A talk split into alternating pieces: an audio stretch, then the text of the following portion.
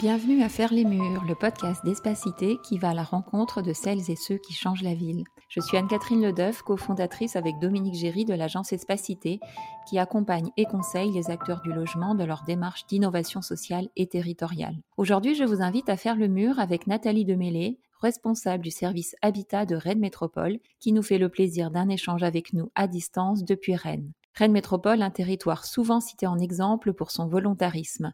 Une métropole qui inspire, mais qui agace aussi parfois, avec des initiatives qui bousculent le secteur du logement et nous allons en parler. Avec elle, nous allons aborder l'actualité des métropoles sous l'angle de leur dynamique résidentielle. Nous allons décrypter un certain nombre d'enjeux qui émergent ou se renforcent dans ces territoires particuliers. L'articulation entre urgence climatique et impératif social des politiques locales de l'habitat l'importance de la qualité d'usage des logements mis en lumière par la crise sanitaire, les collaborations territoriales entre collectivités dans le secteur du logement.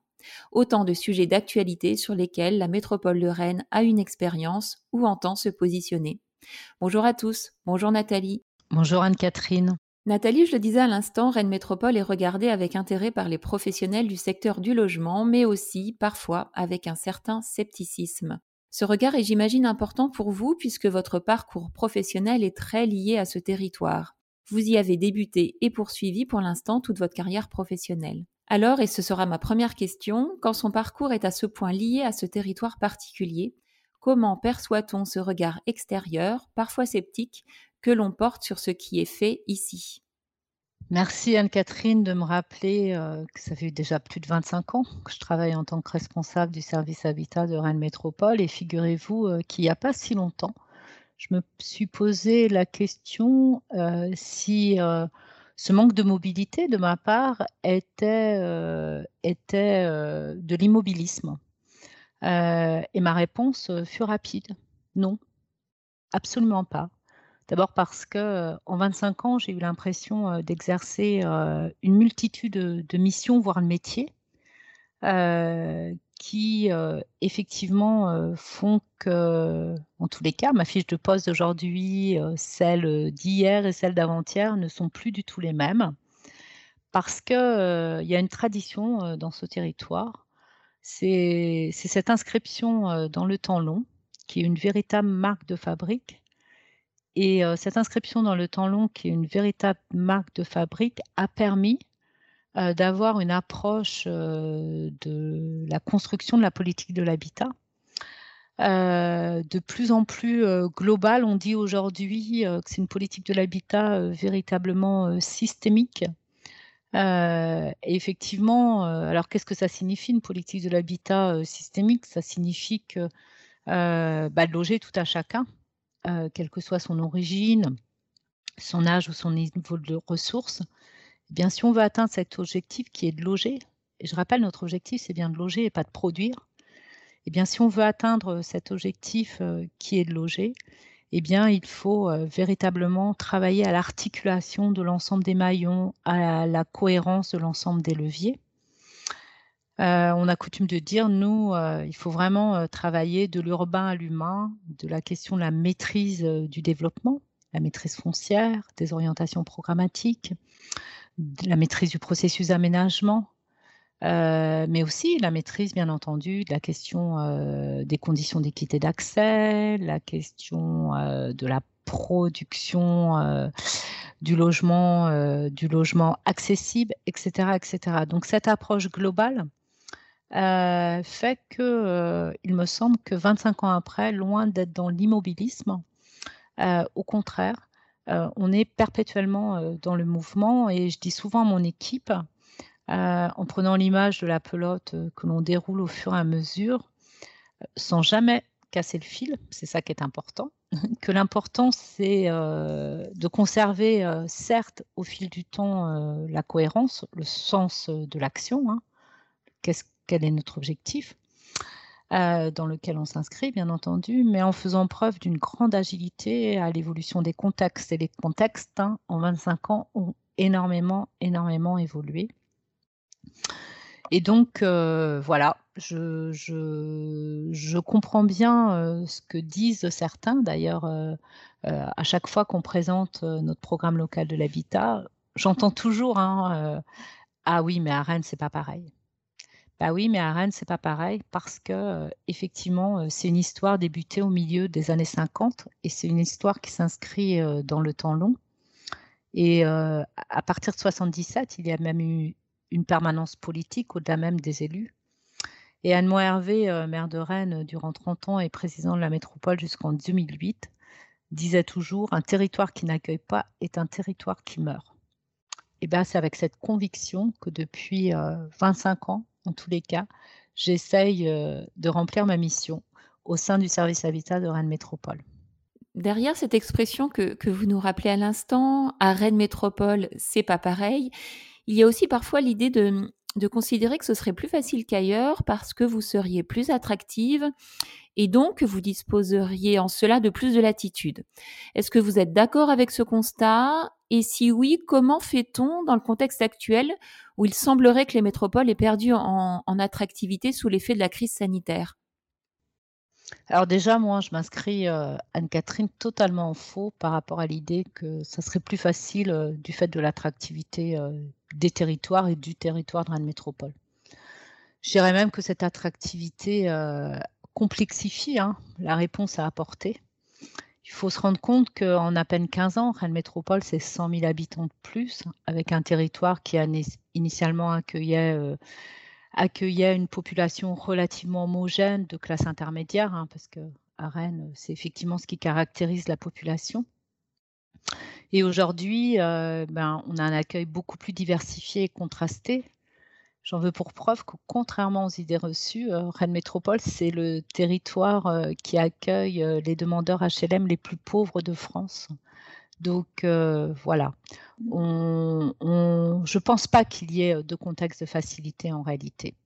Ce qui existe, ce, qui, ce qui effectivement peut apparaître de la facilité pour certains de l'extérieur, c'est probablement euh, le fait que, effectivement, mais c'était l'objet de la première question, il y a une permanence de la volonté euh, qui s'inscrit euh, dans cette durée et, peut-être c'est ça qui donne cette impression de facilité, mais absolument pas l'attractivité.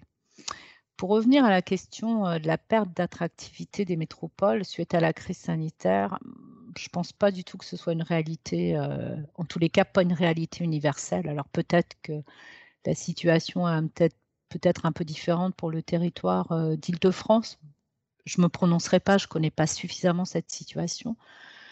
Mais en tous les cas, si je regarde la situation rennaise, le marché de l'habitat n'a jamais été aussi tendu, tant en acquisition en neuf que dans l'ancien, qu'en location. Cette tension, elle concerne euh, l'ensemble des segments, hein, euh, le marché libre, le marché de l'accession intermédiaire, le locatif social. Alors, il est vrai que Rennes Métropole, euh, c'est une petite métropole, c'est 450 000 habitants, c'est 43 communes, il n'y a pas véritablement de banlieue, c'est euh, une métropole qui alterne euh, l'espace urbain et les espaces naturels, donc peut-être que cette spécificité de ville archipel fait qu'elle ne se positionne pas tout à fait de la même manière au regard des ménages. Néanmoins, je ne pense pas du tout à la perte de l'attractivité, au contraire je pense que ce qui se joue encore plus aujourd'hui avec euh, la période qu'on vient euh, de traverser, c'est la capacité qu'ont les métropoles à offrir, voire reconstruire, une accessibilité euh, aux ménages qui travaillent dans les activités dites essentielles, comme on dit aujourd'hui. Parce que ce que cette crise sanitaire met quand même en exergue, c'est bien l'exclusion en dehors des cœurs de métropole des ménages intermédiaires et puis ce que met aussi en évidence euh, cette crise sanitaire, c'est l'iniquité des conditions d'habitat, notamment pour les ménages les plus modestes, hein, euh, qui ont subi de plein fouet euh, la perte de la qualité d'usage des logements. On a bien vu, hein, au fur et à mesure l'augmentation des prix du marché, des coûts de construction, et eh bien petit à petit, on a eu une perte de la qualité d'usage. Donc, je ne crois pas du tout dans cette perte d'attractivité, même s'il y a bien un mouvement euh, de néo-télétravailleurs qui se projette avec, dans un autre mode de vie. Mais ça me paraît tellement marginal hein, par rapport à l'augmentation démographique dont, dont doivent faire face les métropoles. Donc, euh, pour nous, la vraie question, c'est pas tant la perte d'attractivité, il me semble, que la question qui se pose aujourd'hui à nous, qui est comment on va pouvoir répondre à ce que je qualifie de quadrature du cercle entre une production de logements dont les coûts de construction ne cessent d'augmenter. On a pris plus de, plus de 20%, plus de 30% ces derniers, ces derniers mois et ces dernières années. La transition écologique qui s'impose et qui s'impose d'autant plus aujourd'hui. L'objectif de zéro artificialisation nette des terres, ça veut dire plus de capacité à construire sur, en extension urbaine, et puis, la question de la non-acceptabilité de la densité jugée trop forte par les habitants des métropoles. Donc, comment va-t-on adapter nos PLH Nous, c'est la question qu'on se pose pour les six prochaines années, puisqu'on est en pleine révision de notre programme local de l'habitat. Comment répondre à ces injonctions un peu contradictoires Comment on va construire ce nouveau point d'équilibre dans un contexte de tension financière qui est quand même extrêmement complexe aujourd'hui pour les collectivités? Pour permettre l'équité que vous, vous mentionnez, Rennes Métropole a assumé une approche assez administrée de la question résidentielle et, de l'accès au logement au nom du, droit au logement dont elle a fait son fer de lance. Comment, dans un territoire comme celui-là, appréhende-t-on aujourd'hui la revendication d'une prise en compte plus qualitative des besoins en logement, je dirais vus par le citoyen, avec des aspirations qui ne sont pas nouvelles, mais auxquelles on serait prêt, à la lumière de la crise sanitaire et du confinement, à accorder davantage de crédit. La qualité d'usage des logements, le rapport à la nature, à la lumière, à l'extérieur, plus de personnalisation. Comment vous appropriez-vous, Nathalie, en tant que responsable du service Habitat Rennes Métropole, ces prescriptions, voire euh, ces revendications? Oui, alors vous revenez à mon questionnement sur la quadrature du cercle, hein, parce mmh que c'est bien de ça dont on parle. C'est comment on construit un point d'équilibre entre l'exigence de l'accueil. En tous les cas, sur notre territoire, l'accueil, on le pose comme une exigence. La, question, la question, bien entendu, des coûts de production, la question de la solvabilité des ménages, et puis l'usage des logements. C'est des questions extrêmement complexes qui font appel à la notion d'arbitrage. Et c'est vrai que ces 20 dernières années, en tous les cas depuis que je travaille, donc depuis 25 ans, vous m'avez rappelé que ça fait 25 ans que je suis responsable du service Habitat de Rennes Métropole, on a quand même enregistré une production de plus en plus standardisée. Non pas parce qu'elle s'est fabriquée par des process industriels, loin de là, mais quand même de plus en plus standardisée, qui répond essentiellement aux comptes à rebours du promoteur immobilier et aux contraintes urbaines qui sont plus ou moins gouvernées du reste en fonction des territoires. Donc je pense que ce compte à rebours qui lui-même dépend des conditions de, marché a confisqué un peu la notion, notion d'arbitrage exclusivement à sa propre logique. Je m'explique.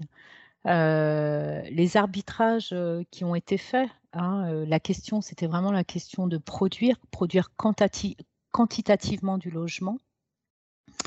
Et, et, on a bien vu que ces dernières années, des arbitrages ont été faits petit à, petit, parfois euh, à peine perceptibles, euh, entre euh, d'une part les orientations politiques, souvent exprimées dans le cadre du PLU, les conditions de captation du foncier et l'équilibre du bilan immobilier. Et en définitive, l'habitant a été très très peu acteur de cet arbitrage, si ce n'est bien entendu par sa capacité financière de, choisir ou pas son logement.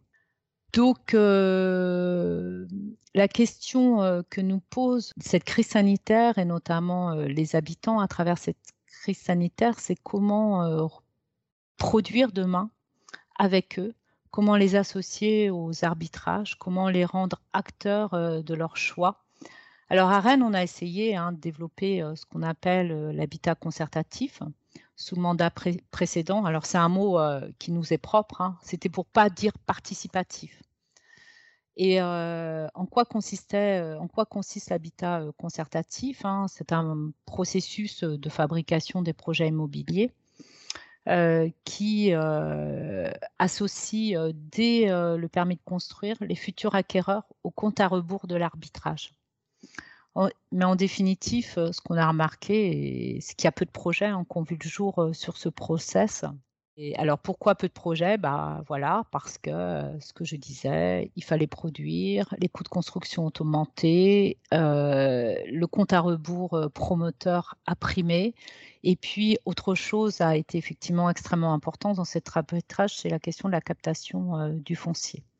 L'habitat concertatif, c'est une nuance de langage que vous utilisez par rapport à l'habitat participatif.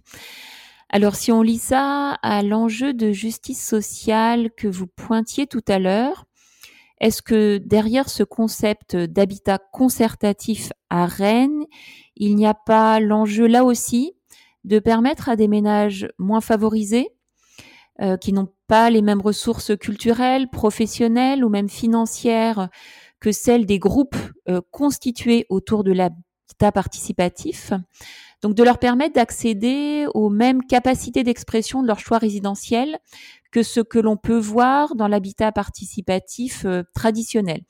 Est-ce qu'il n'y a pas là aussi pour vous un enjeu d'équité? Vous avez exactement euh, touché euh, le problème du doigt, mais on voit bien qu'il y a quand même cette exigence de plus en plus forte d'aller vers cet habitat participatif. Et on est très attentif, comme vous le savez, à la question de l'égalité. Et cette question de l'égalité, en tous les cas, on n'arrive pas à, percevoir en quoi l'habitat participatif contribuerait à la mise en œuvre de cet objectif d'égalité, puisque la plupart du temps, l'habitat participatif, en tous les cas tel qu'elle est conçue ici localement, euh, s'exprime euh, euh, par des groupes d'habitants, des groupes d'habitants qui se constituent et qui font appel la plupart du temps à la puissance publique, à la collectivité pour obtenir un foncier, un foncier dans une opération d'aménagement public et viennent la plupart du temps euh, solliciter, en plus de l'attribution préférentielle de ce foncier, l'intervention de la puissance publique, euh, financière notamment, en matière de réduction de charges foncières, par exemple, pour, euh, pour effectivement arbitrer entre coûts de construction et, et usage des logements qu'ils souhaitent produire. C'est pour ça qu'on pense qu'il faut travailler à plus globalement à la mise en œuvre d'un process euh, plus généralisé qu'on appelle habitat concertatif et qui, et qui s'offre à tous les acquéreurs de logements euh, et pas exclusivement à des acquéreurs euh, constitués en groupe d'habitat participatif. Vous évoquez là la nécessité de, concevoir autrement les logements, mais aussi de revoir l'économie des opérations immobilières avec la logique du compte à rebours promoteur qui a un certain nombre de limites euh, et un effet pervers sur les marchés fonciers. Est-ce que vous pensez, comme d'autres, qu'il faut revoir la manière de calibrer cette économie des opérations en s'attachant, et, là je fais écho aussi à, cette question de l'habitat concertatif, donc en s'attachant davantage à la valeur d'usage des logements? Est-ce que dans cette perspective, l'expérimentation que vous menez avec le loyer unique ce n'est pas une première illustration de cet euh, attachement euh, économique à la valeur d'usage des logements ou aux capacités euh, financières des ménages que l'on vise, avec, dans le cas du loyer unique, un loyer qui est calibré en fonction de la réalité, de la capacité d'accueil qu'on lui attribue. Oui, alors effectivement, la question de travailler sur le coût du logement est une question essentielle.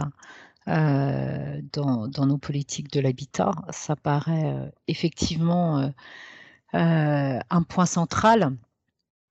Et, la manière dont est fabriqué ce coût du logement, la manière dont on, le pense, hein, avec son, son, effectivement son effet pervers du compte à rebours promoteur immobilier qui dépend lui-même de la capacité certes d'investissement des ménages mais qui dépend capacité d'investissement qui dépend elle-même euh, de, la question euh, des prêts immobiliers. Tout ça fait que, effectivement, comme on l'a dit et largement développé, ce compte à rebours est peu favorable, en définitif, à fabriquer à une fabrique du logement qui soit plus conforme, en tous les cas, avec les attentes des habitants. Et notamment parce que cette fabrique du logement, elle se fait, ça m'a toujours, toujours interpellée, elle se fait toujours sur une référence de prix au mètre carré.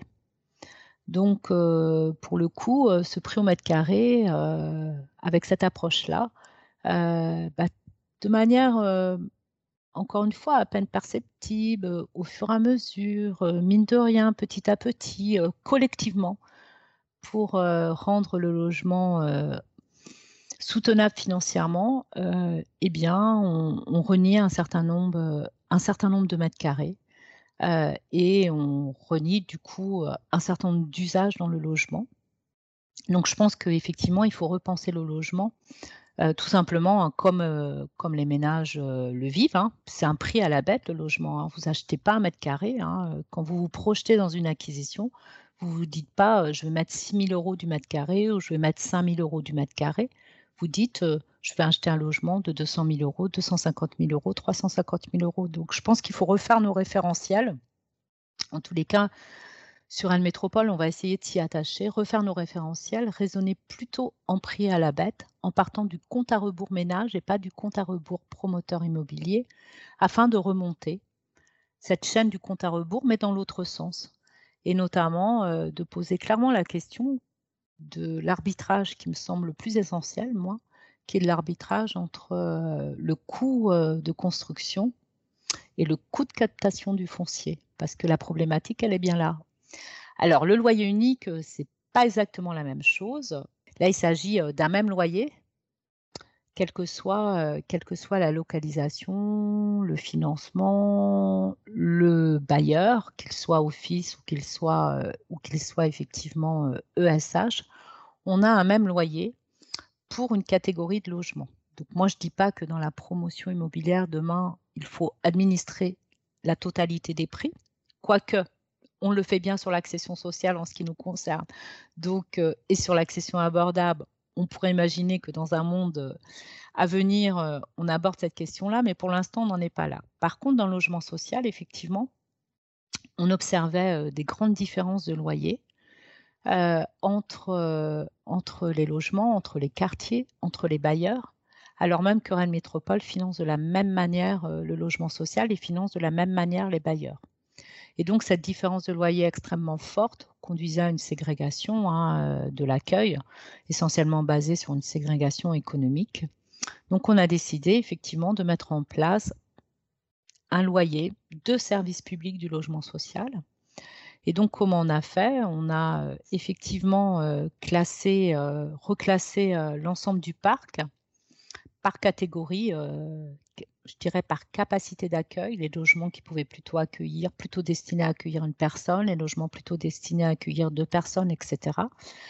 Donc, on a reclassé l'ensemble du parc, les 40 000 logements sociaux qui sont concernés euh, par euh, ce loyer unique, donc en fonction de leur taille.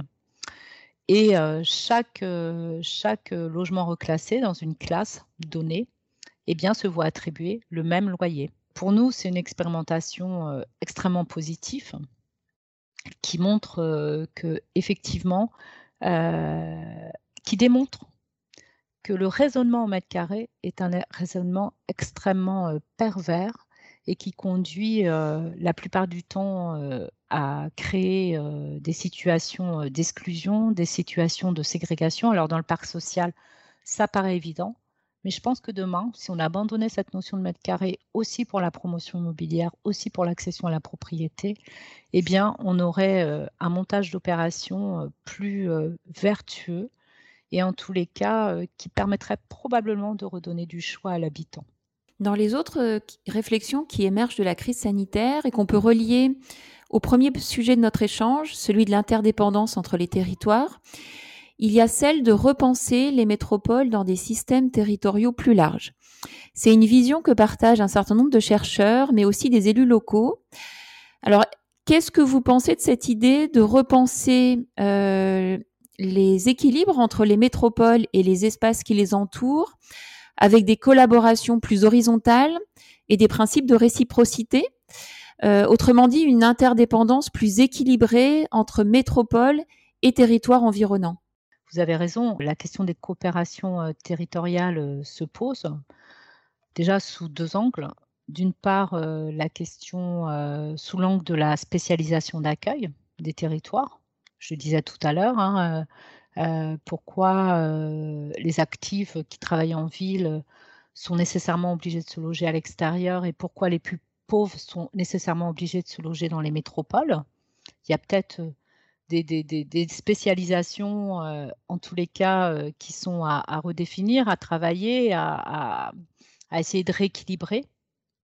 Et puis d'autre part, réduire l'hyperconcentration qu'engendrent les dispositifs de soutien à la production de logements. Et là, je vais vous citer l'exemple de l'investissement locatif et de, la défiscalisation, hein, ce qu'on appelle le Pinel. En 2019, euh, sous euh, un peu l'impulsion de la région Bretagne, mais aussi avec le club décentralisation euh, et habitat, on a obtenu d'expérimenter ce qu'on appelle le Pinel breton. Alors, c'est quoi le Pinel breton? Bah, Ça consiste à déclasser des secteurs d'éligibilité Pinel sur Rennes et à le redéployer sur d'autres territoires, notamment sur Brest, Lorient, Vannes, partout où le besoin s'en faisait sentir. Et on a vu dès 2020 euh, un rééquilibrage de cette production, de cette production liée à l'investissement locatif et d'une petite diminution sur certaines. Alors c'est très relatif et beaucoup d'humilité. Hein. C'est moins la diminution d'ailleurs de la pression sur la métropole de Rennes que de la capacité qu'ont eu les autres territoires à, réaliser des opérations. Mais dans la durée, je pense que ça permettrait de diminuer un petit peu la pression sur la métropole et ça viendrait répondre aussi à tout ce qu'on entend du fait de cette crise sanitaire, de cette question de rééquilibrage, rééquilibrage de l'accueil. Dans cette expérimentation du Pinel breton, pour les communes qui ont pu bénéficier de la redistribution d'aides venant de Rennes ou de Saint-Malo, ça a été évidemment l'opportunité de développer des programmes là où il pouvait y avoir des besoins que l'État n'était pas en capacité d'identifier ou de satisfaire avec le zonage en place au niveau national. Pour une métropole comme Rennes, ça a pu permettre de détendre la pression de la défiscalisation sur les marchés immobiliers et fonciers. Mais est-ce qu'il n'y a pas eu aussi un autre intérêt au travers du travail sur ce zonage qui a été un peu plus aux mains euh, des collectivités, celui de pouvoir mettre en place une négociation plus étroite avec les promoteurs immobiliers qui portent ces programmes et de maîtriser davantage euh, les caractéristiques de ces opérations. Est-ce que cela a permis, euh, d'après vous, de s'approcher de ce qui aurait été permis par une délégation de cette compétence de l'État aux collectivités locales, ce qui n'est pas le cas exactement de cette expérimentation? Avec ce qui aurait pu être une logique d'agrément des opérations. Est-ce que la maîtrise euh, du zonage a permis d'aller jusque-là dans la négociation avec les promoteurs euh, sur les qualités en tant que telles de ces opérations? Alors ça pourrait aller jusque-là si effectivement l'État nous en donnait les moyens. Mmh.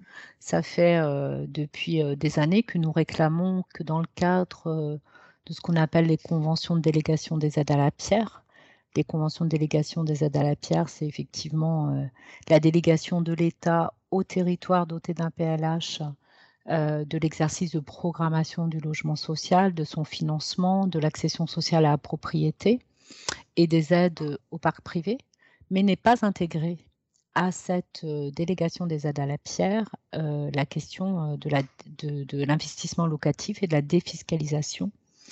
Et donc, tant que ça ne sera pas intégré, tant que la question de la défiscalisation sera euh, une défiscalisation de guichet et pas une défiscalisation au service d'une politique, eh bien, euh, je pense que les politiques locales de l'habitat continueront à galoper derrière, euh, derrière le marché et derrière les mécanismes qui sont en place aujourd'hui, notamment de montée des prix. Donc, c'est vraiment un point très essentiel sur il faut batailler euh, pour qu'on passe d'une logique euh, de guichet à une logique d'agrément et que cette logique d'agrément soit gérée dans le cadre des délégations euh, des aides à la pierre au service de la mise en œuvre des politiques locales de l'habitat, de manière, comme vous le dites justement, à avoir la capacité de négocier avec les promoteurs sur la qualité, sur l'usage, sur la question même des loyers. Quand on parle d'encadrement des loyers, eh bien effectivement, certes, on a une référence hein, qu'on appelle la référence du loyer Pinel, mais néanmoins, ben, on, serait, beaucoup plus pertinent, beaucoup plus fort si effectivement on pouvait négocier le loyer en contrepartie, en contrepartie de la délivrance d'un agrément. Donc tout ça, c'est quelque chose effectivement qui me paraît essentiel. Et plutôt que de priver, parce que c'est ce qui s'est passé avec le Pinal, plutôt que de priver des territoires de la capacité à faire pour effectivement réduire, réduire le robinet du guichet, eh bien, travaillons autrement, faisons, confiance au territoire, dotons-les d'agréments. Ce dialogue entre, l'État et les collectivités locales qu'illustre hein, cette expérience du, Pinel breton, qui est une expérimentation, euh, il est animé, donc ce dialogue entre l'État et les collectivités locales est animé de manière particulière en, Bretagne, avec un cadre assez original, celui du club Habitat et Décentralisation Bretagne. Est-ce que vous pouvez nous expliquer comment cela fonctionne et nous dire... Euh, pour en tirer des enseignements un peu de portée plus générale, euh, jusqu'où cette expérience nous montre, euh, ou pas, que le dialogue entre collectivités peut fonctionner sans le rôle euh, de tiers négociateur de l'État. Alors oui, c'est une spécificité bretonne qui souvent nous a enviés, parfois regardée un peu bizarrement, donc, euh, effectivement, en 2005, avec la mise en œuvre euh, des conventions de délégation, hein, puisque les conventions de délégation des aides à la pierre euh, sont apparues en 2005, à l'époque, j'avais un vice-président délégué à l'habitat qui s'appelait Guy Potin.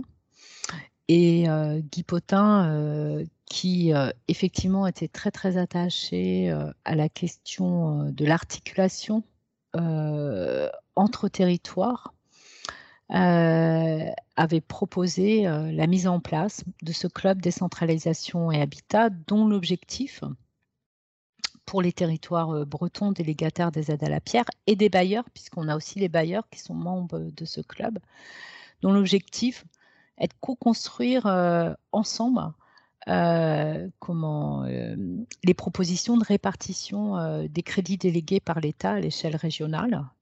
Et pour éviter ce face-à-face un peu, euh, ce face-à-face entre les délégataires et l'État, et surtout pour éviter que les territoires et les délégataires rentrent en concurrence, Guy Potin avait eu euh, l'idée géniale de la mise en place de ce club décentralisation habitat en partant de la conviction que effectivement la force du territoire et la force des coopérations territoriales, c'était de pouvoir euh, effectivement faire ces arbitrages en amont, se mettre d'accord, s'articuler en amont plutôt euh, que de se retrouver euh, dans, un, dans des comités régionaux euh, de l'habitat à essayer de se concurrencer pour obtenir le maximum de crédit.